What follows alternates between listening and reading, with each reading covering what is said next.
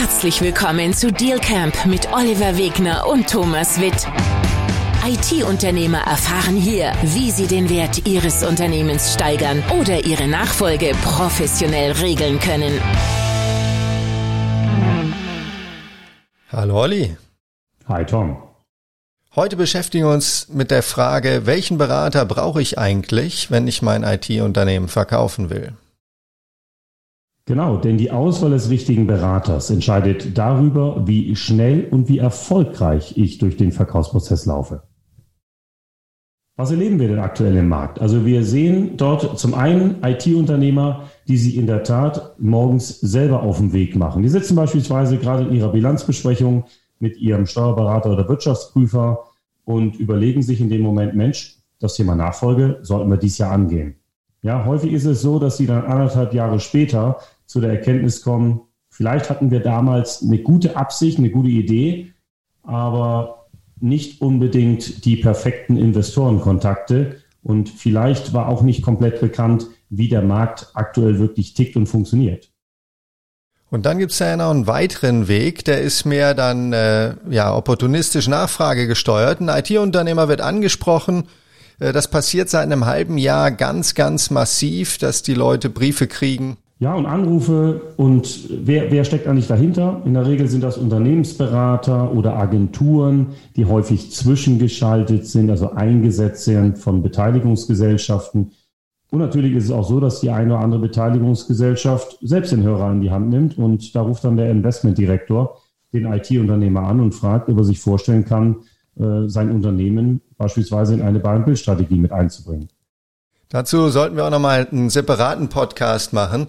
Äh, wichtig ist, glaube ich, zu verstehen, die, die da am anderen Ende äh, sitzen, sei es die Agentur oder die PE dahinter steht, das sind Profis. Und ich habe mal gelesen von einem äh, Profi-Online-Pokerspieler, und er sagt, in jeder Pokerrunde gibt es einen, der nicht äh, professionell spielt, der zum Spaß spielt. Und sonst sind da Profispieler. Und sobald der, der, der Amateur keine Lust mehr hat, löst sich sofort die Pokerrunde auf. Und äh, ja, was lerne ich daraus? Man sollte nicht mit äh, Profis, mit Berufspokerspielern Poker spielen, wenn man selber Amateur ist. Und das ist man, wenn man Unternehmen verkauft, äh, notwendigerweise, denn das tut man in der Regel nur einmal in seinem Leben. Es ist so, dass die meisten IT-Unternehmer da für sich natürlich ähm, zunächst mal sagen, ich habe 20 Jahre, 25 Jahre, 30 Jahre mein IT-Unternehmen aufgebaut. Ich habe in den letzten Jahrzehnten die wichtigsten strategischen Entscheidungen alleine getroffen oder zusammen mit meinen Gesellschafterkollegen. Also warum sollte ich da jetzt auf externe Unterstützung zugreifen? Ja, warum brauche ich überhaupt einen Berater, fragen die sich. Ne? Ich, ich, ich habe selber viel verkauft beim Aufbau. Äh, und tatsächlich sehen wir aber, dass die, die Transaktionen, die wirklich erfolgreich laufen, mit Beratern laufen. Und dafür gibt's gute Gründe. Ja, und in der IT-Branche ist es äh, ja wie häufig äh, 0 und 1. Ne? Also wie oft habe ich mein Unternehmen schon verkauft und wie viele Chancen gebe ich mir dafür? So, und es kann sein, dass ich das noch nie getan habe. Und es kann sein, dass ich genau eine Chance habe, um das vernünftig zu tun, also den optimalen Käufer zu finden. Und da stellt sich dann eher die Frage, äh, wie finde ich denn nun den richtigen Berater, der mich auf diesem wichtigen Projekt, möglicherweise auch bei dem Deal meines Lebens, optimal begleiten kann. Mhm. Ja, denn äh, wir, wir wissen ja gar nicht, welche Anforderungen wir an Berater stellen müssen als IT-Unternehmer. Wenn wir ein neues äh, Rechenzentrum bauen würden, dann wissen wir genau, was wir ans Lastenheft schreiben. Und wenn nicht, wissen wir, wen wir fragen aber die Anforderungen an einen Transaktionsberater sind ja gar nicht bekannt, weil der Unternehmer nicht weiß, was auf ihn zukommt. Das erlebe ich auch täglich, weil die meisten IT-Unternehmer den sogenannten Transaktionsprozess natürlich nicht in allen Phasen und Schritten genau kennen und schon gar nicht die Fallstricke kennen, die da drin liegen können. Und viele unterschätzen dabei auch die Komplexität, die entsteht, wenn ich mich in so ein Vorhaben begebe. Mhm. Also es ist ja schließlich nicht so wie beim Immobilienkauf oder Verkauf. Bei Immobilien gibt es äh, sehr gute Plattformen. Ne? Ich kann man auf ImmoScout gehen. Äh, die Objekte sind auch wesentlich einfacher zu bewerten. Wir wissen ganz genau, wie viel nach, nach was wir schauen, wie viel Quadratmeter, die Lage und so weiter. Und äh, die, die Due Diligence, wenn man überhaupt davon spricht im, im Zusammenhang mit Immobilien, ist kurz und knapp. Äh, ein Sachverständiger geht oder der eigene Architekt geht vielleicht ein, zweimal da vorbei, schreibt einen Bericht oder gibt einfach den Daumen hoch. Und dann ist das Transaktionsmodell natürlich sehr, sehr klar vorgegeben in der Regel. Denn man kauft, bezahlt voll und der Eigentumsübergang ist dann, nachdem das Geld auf dem Konto ist. Ja, und die Immobilie ist äh, natürlich irgendwie auch so schön statisch. Ja, also ich, wenn Sie schon mal eine Immobilie gekauft haben, dann ist das in der Regel nicht so, dass plötzlich vier Wochen später ein weiteres Zimmer da ist, ja, die Küche plötzlich weg ist, die vorher da war, irgendwie der Garten sich nochmal äh, vergrößert hat und keiner weiß genau warum, ja, die Einfahrt plötzlich zugestellt ist. Also sprich im übertragenen Sinne, eine Immobilie ist immobil, ja, sie ist sehr statisch, während sich doch ein IT-Unternehmen, sprich ein Systemhaus und ein Softwarehaus, ständig weiterentwickelt und in Bewegung ist. Ja, du sprichst darauf an, dass wenn äh, die sogenannten Walking Assets, nicht, die, die hochqualifizierten Techniker, wenn davon ein paar die Firma verlassen oder wenn ein paar Kunden wegbrechen, dann ist die Firma mit einem Mal, äh, ja, hat einen ganz anderen Wert als vorher. Und das kann dir bei Häusern so nicht passieren, es sei denn, es fällt ein Meteorit drauf. Ne? Das ist richtig. Und da sind wir schon bei dem Transaktionszeitraum. Also wenn wir sagen, eine durchschnittliche Transaktion, die dann aber auch wirklich durch einen professionellen Transaktionsberater gesteuert ist, dauert in der Regel zwischen sechs und neun Monaten. In einzelnen Fällen ist es auch deutlich mehr als ein Jahr. Ja, dann kann natürlich in genau dieser Zeit, in diesen Monaten etwas eintreten und passieren, was das Kaufobjekt diametral verändert und das hat dann immer eine Auswirkung auf den Unternehmenswert. Ja, wenn es also diametral positiver wird, weil äh, das Geschäft war so lala und plötzlich äh, ja, geht das Ganze richtig ab, weil sich ein komplett neuer Markt äh, erschließen lässt in kurzer Zeit, dann ist das auch etwas, was sich auf den Kaufpreis auswirkt, dann aber in der Regel in die Richtung, die sich der Verkäufer auch vorstellt. Aber in 95 Prozent der Fällen ist es genau der andere Fall. Und dann ist es in dem schlimmsten Fall sogar so, dass man feststellt, dass ein Unternehmen plötzlich nicht mehr verkaufbar ist. Also ich erinnere mich an einen Fall, wo genau das eingetreten war. Wir waren in einem Transaktionsprozess. Plötzlich sind Umstände eingetreten und wir mussten in der Tat dieses Objekt über knapp zwei Jahre abstoppen. Und wir konnten erst dann wieder an den Markt, als sich das Ganze wieder reguliert hatte, so dass dann auch hinten raus ein vernünftiger Kaufpreis für das Lebenswerk erzielbar war, auf das man äh, hier fast 30 Jahre hingearbeitet hat. Mhm.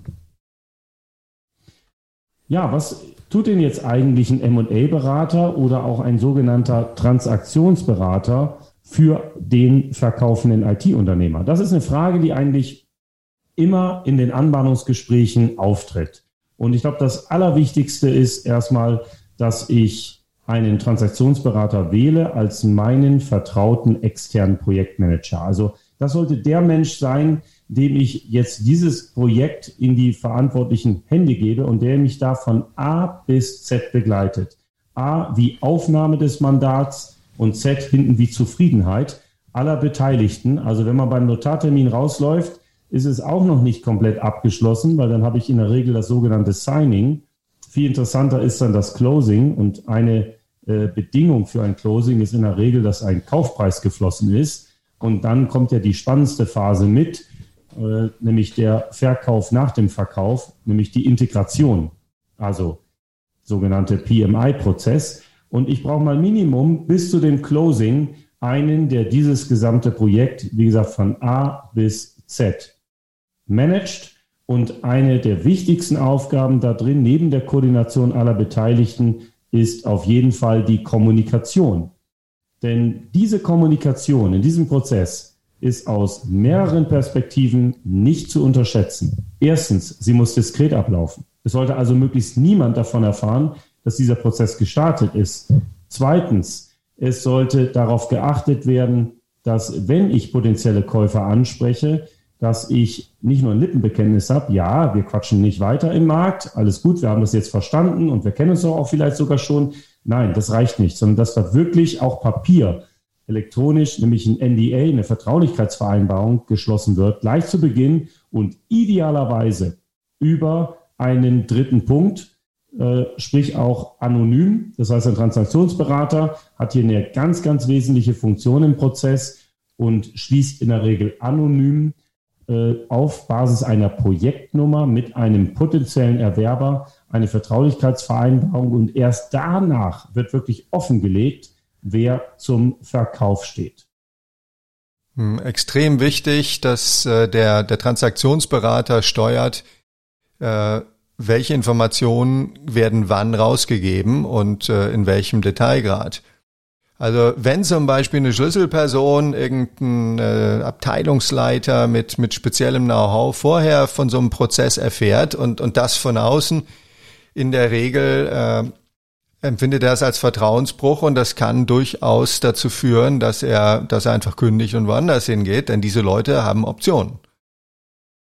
Ja, und dann habe ich nicht nur eine Schlüsselperson verloren, sondern dann habe ich in der Regel einen richtig validen Kaufpreisanteil verloren. Also das sind dann mal schnell drei, vier, 500.000 Euro bis hinzu, dass der Deal tot ist. Weil ein Investor Sicherheit darin sieht, dass eben etwaige Schlüsselpersonen über die Transaktion hinaus an Bord bleiben, denn er möchte ja gerade dieses Fachpersonal, er möchte ja ein funktionierendes Unternehmen kaufen und deshalb heißen die Schlüsselpersonen auch Schlüsselpersonen. Ja. Okay, also ich habe verstanden, wir brauchen einen Berater, der muss durch den gesamten Prozess führen, das ist ein Projektmanager. Äh, das heißt auch, dass der Unternehmer sich führen lassen muss. Es spart aber wahnsinnig viel Nerven auch, äh, nach meiner Erfahrung, wenn man sich da auf einen externen Berater verlassen kann.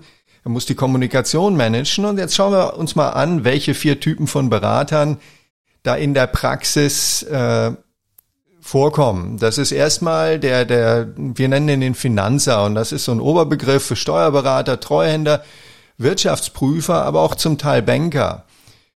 Äh, die haben äh, Vorteile, die kennen sich mit den Zahlen aus. Der eigene Steuerberater der, der Unternehmung und oft auch des Unternehmers ist sehr nah dran und weiß sehr genau, äh, was mit der Firma los ist.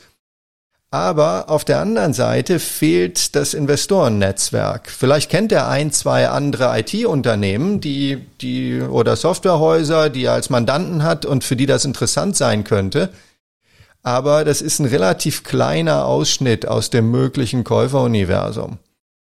Und äh, diese Finanzer, also Steuerberater, Treuhänder, Wirtschaftsprüfer, die braucht man auf jeden Fall und in, in jeder Transaktion aber oft erst äh, zu einem relativ späten Zeitpunkt. Ja, und ein Verkaufsprozess ohne reichlich potenzielle Erwerber ist, eine, ist ja wie eine Party ohne Gäste. Ja, also wenn, wenn man überhaupt nur drei mögliche Käufer hat, äh, ein schlauer Mann äh, hat mal gesagt, wenn du nur eine Alternative hast, hast du keine Alternative. Wenn du zwei Alternativen hast, hast du ein Dilemma. Und äh, ich würde aber sagen, äh, so ein, so ein, so ein Verkaufsuniversum, äh, ein Käuferuniversum, das geht eher los im, im idealerweise im zweistelligen Bereich.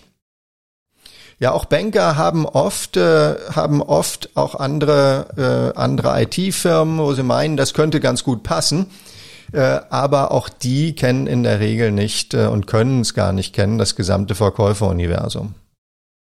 Und dann zeigt ja auch ein Praxiserfahrungswert, es wird immer die Nadel im Heuhaufen gesucht.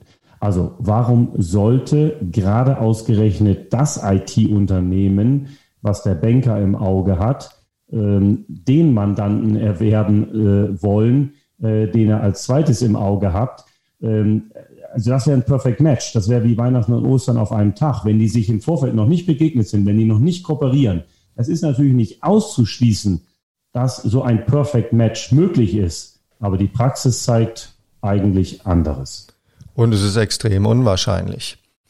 Äh, dann gibt es einen zweiten Beratertyp, das ist der Vermittler. Äh, der entwirft einen sogenannten Teaser, das heißt so eine Art äh, Kurzbeschreibung des, des zu verkaufenden Unternehmens. Der wirft das bei vielen Leuten überm Zaun, oft auch per E-Mail an die Info-Ad und akquiriert damit äh, Interessenten, lässt den Verkäufer dann aber komplett allein. Und äh, das ist so ein, so ein typisches Matching. Ne? Äh, und äh, das macht eher wenig Sinn, weil die, die, die Gefahren äh, dann weiter hinten lauern. Nicht? Genau die gleichen Gefahren, die wir eben besprochen haben. Das heißt, äh, die zu einem Abbruch oder zu einem nicht optimalen Ausgang führen. Die haben wir, wenn wir einfach nur uns vom Vermittler ein paar Interessenten anschleppen lassen. Ja, vor allen Dingen habe ich den gesamten Prozess dann doch selber zu managen, auch wenn mir im Vorfeld natürlich ein wesentlicher Schritt in der Akquise abgenommen wird. Und die Akquise kann für M&A-Berater auch sehr, sehr aufwendig werden. Mhm. Und äh, damit kommen wir zum, zum nächsten Typus, das ist der sogenannte Generalist. Das sind M&A-Berater, die verkaufen alles, was, äh, was verkaufen will. Maschinenbauer, größere Architekturbüros, einen großen Kfz-Fachbetrieb und auch mal ein IT-Unternehmen. Und das ist nur begrenzt zielführend, denn die haben vielleicht äh, Erfahrung mit Transaktionen generell, aber gerade im IT-Bereich ist die Branchenkenntnis fundamental. Ich kenne mich da nicht so aus. Ich vermute, wenn ein Autohaus ist ein Autohaus und da, da hat man Mercedes und da hat man Audi, aber man weiß einigermaßen, was ein Autohaus macht. Bei der IT ist das wesentlich vielschichtiger. Ja, stell dir vor, Tom, wir würden ab morgen auch Autohäuser verkaufen oder Maschinenbauer.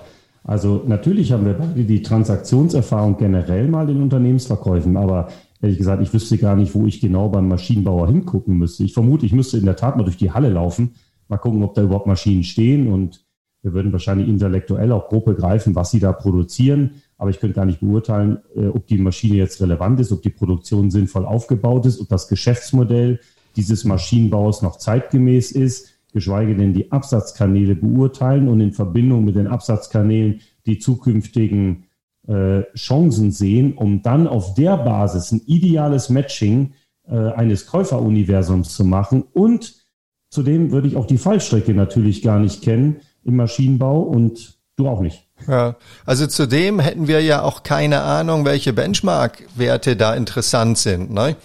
Und äh, auf welche Kennzahlen man schauen muss, um, um zum Beispiel einen Kfz-Händler zu bewerten. Und äh, allein sich da reinzuarbeiten, würde eine Menge Zeit kosten. Das heißt, die Generalisten sind auch eher keine gute äh, Lösung, um ihr IT-Unternehmen zu verkaufen. Ja, damit kommen wir zum, zum vierten Typus, dem Branchenkenner. Ja, der Branchenkenner ist natürlich jemand, der A, Transaktionserfahrung hat, ist aber auch jemand, der wirklich im Detail die Geschäftsmodelle kennt. Bei Softwareunternehmen, die sich natürlich verändert haben in den letzten 10, 15 Jahren, äh, weg von On-Prem, mehr Richtung äh, Software-as-a-Service-Lösung. Dahinter stehen natürlich andere Geschäftsmodelle. Wir haben ja auch Softwareanbieter gesehen, die diesen Sprung nur mit ganz, ganz großen Schmerzen geschafft haben, weil plötzlich äh, ganz große Einnahmequellen wegbrechen durch Lizenzverkäufe plus Wartung.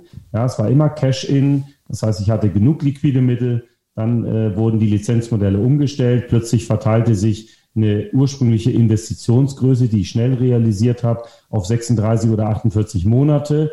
Ja, das hat bei einigen Geschäftsmodellen dazu geführt, dass da ähm, extrem große Herausforderungen aufgetaucht sind. Wer es dann geschafft hat, ja, der hat natürlich hinten raus etwas extrem Werthaltiges aufgebaut, weil Investoren, Erwerber gucken heute sehr stark auf die Subscription-Modelle. Und bei IT-Systemhäusern, da sprechen wir ja sogar von, von den Wellen in den IT-Systemhäusern, also den Wellen in Bezug auf die Geschäftsmodelle. Das heißt, wenn ich als Handelsunternehmen ursprünglich gegründet habe, mich dann Richtung Projektgeschäft entwickelt habe, mich immer mehr heute aus dem Projektgeschäft in Richtung einer serviceorientierten Organisation entwickle, dann ist das wichtig, allein schon in einer Mandatsaufnahme zu verstehen, in welchem Reifegrad befindet sich denn dieses Unternehmen zurzeit und wer am Markt interessiert sich jetzt für ein Unternehmen dieser Art. Ja. Also einmal äh, verstehen wir das Geschäftsmodell wesentlich schneller. Äh, zum anderen können wir wesentlich leichter und schneller dementsprechend auch ein Käuferuniversum definieren.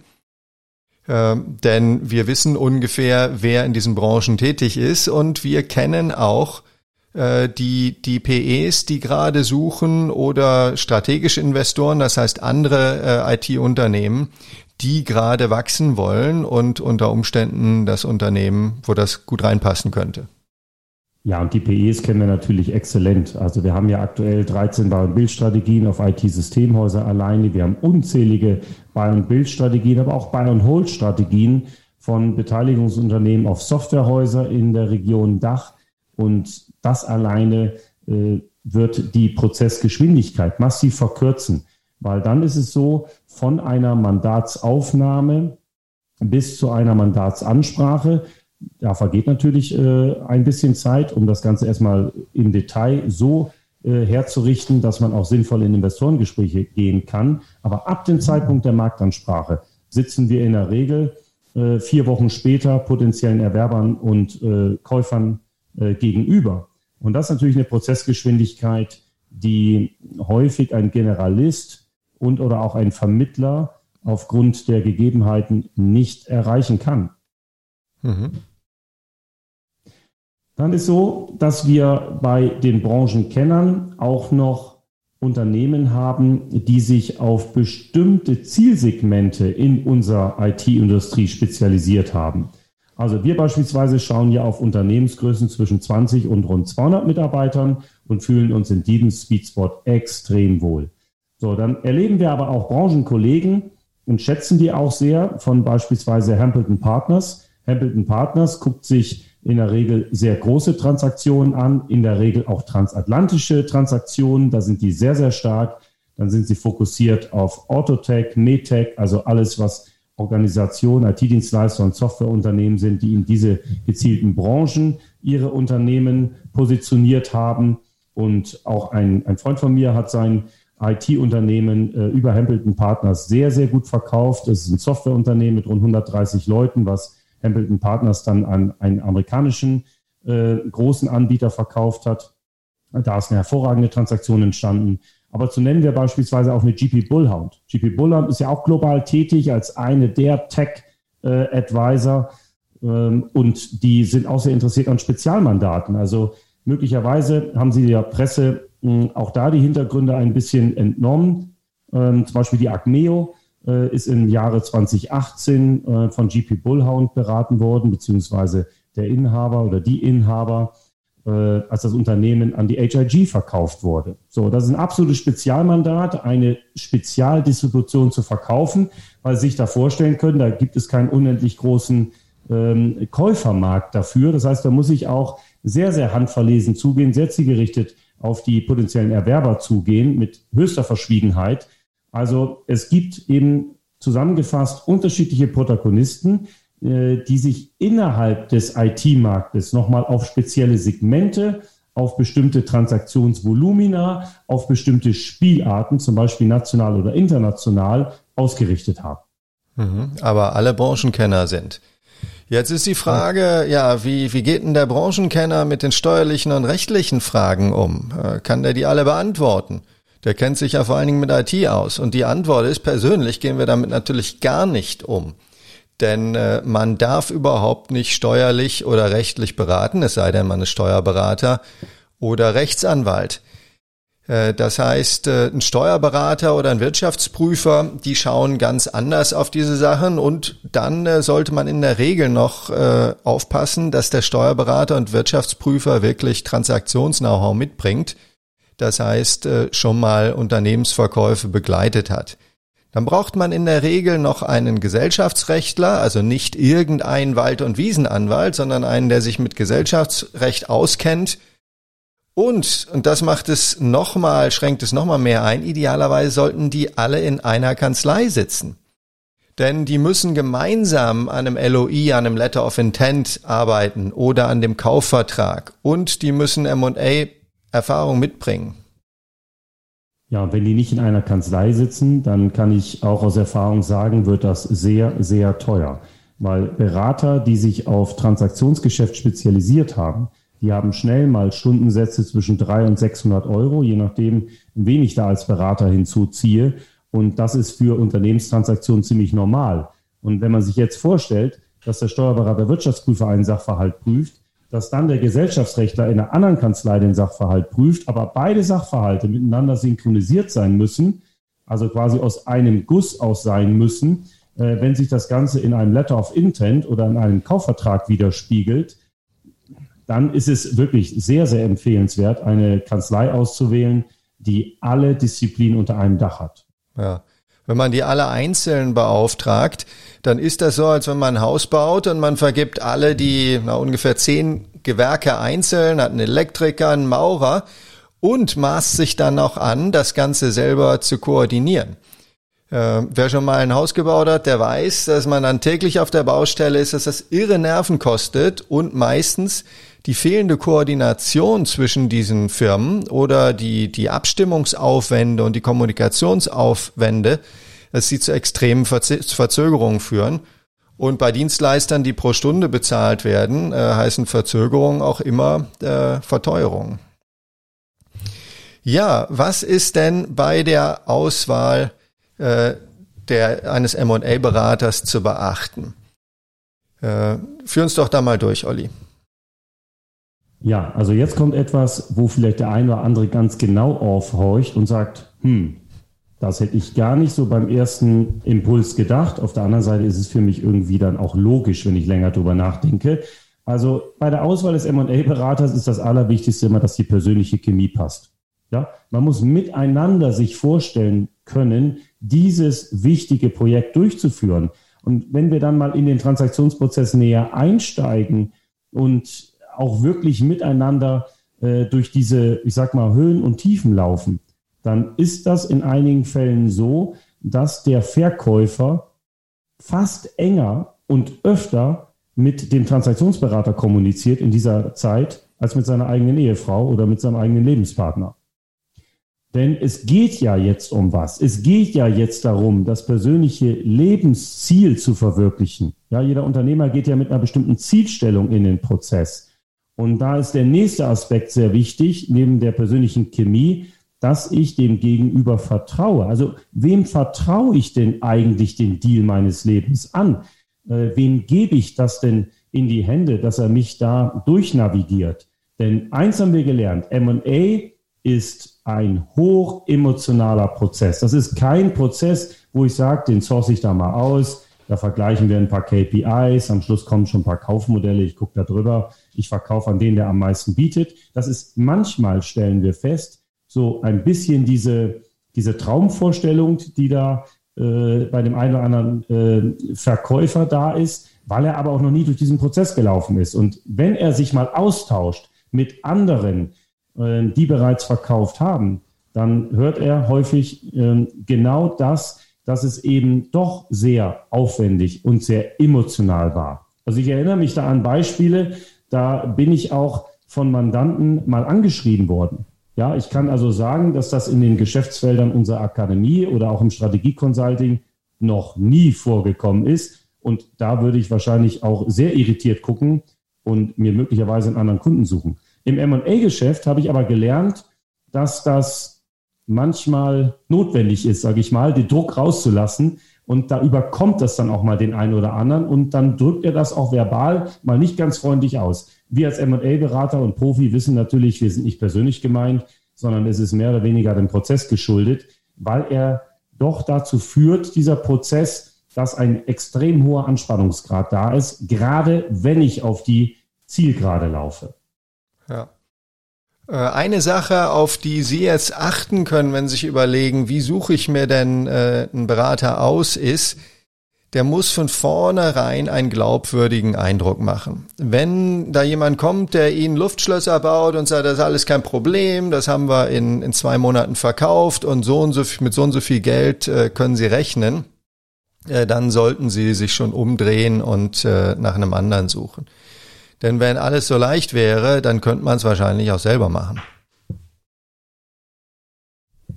Ja, das ist, glaube ich, ganz wichtig, was Tom gerade sagt. Also äh, verschaffen Sie sich einen Eindruck, vergleichen Sie auch unterschiedliche Berater miteinander, wenn Sie für sich entscheiden, mit wem Sie in diesen Prozess gehen wollen. Und wenn Sie da zwei, drei Gespräche geführt haben, dann werden Sie sehr schnell für sich erkennen können, wer für Sie für dieses wichtige Vorhaben am besten passt. Wenn ich es also einmal zusammenfassen darf, wir haben ähm, doch jetzt hier die Erkenntnis gewonnen, es geht nicht darum, nur einen Berater auszuwählen, sondern ich brauche ein Team. Ein Team, was vor allem aus guten Steuerberatern, Wirtschaftsprüfern, Anwälten besteht und sinnvollerweise aus einem Transaktionsberater, der den IT-Markt kennt, der die Investorenzugänge hat, der die Erfahrung hat im Verkauf von IT-Systemhäusern und Softwareunternehmen und der natürlich auch die gesamte Prozessverantwortung übernimmt und diesen äh, Prozess auch aktiv steuert. Und wenn Sie mehr über den Prozess wissen wollen, wir haben unten unser E-Book IT-Unternehmen verkaufen verlinkt. Äh, laden sich das runter, man kann das relativ schnell lesen, es gibt einen guten Überblick über den ganzen Prozess. Und wenn Sie es noch nicht getan haben und uns nächste Woche wieder hören wollen, dann drücken Sie jetzt auf Abonnieren dann freuen wir uns nächste Woche wieder auf Sie. Das war Ihr Thomas Witt. Und Oliver Wegner.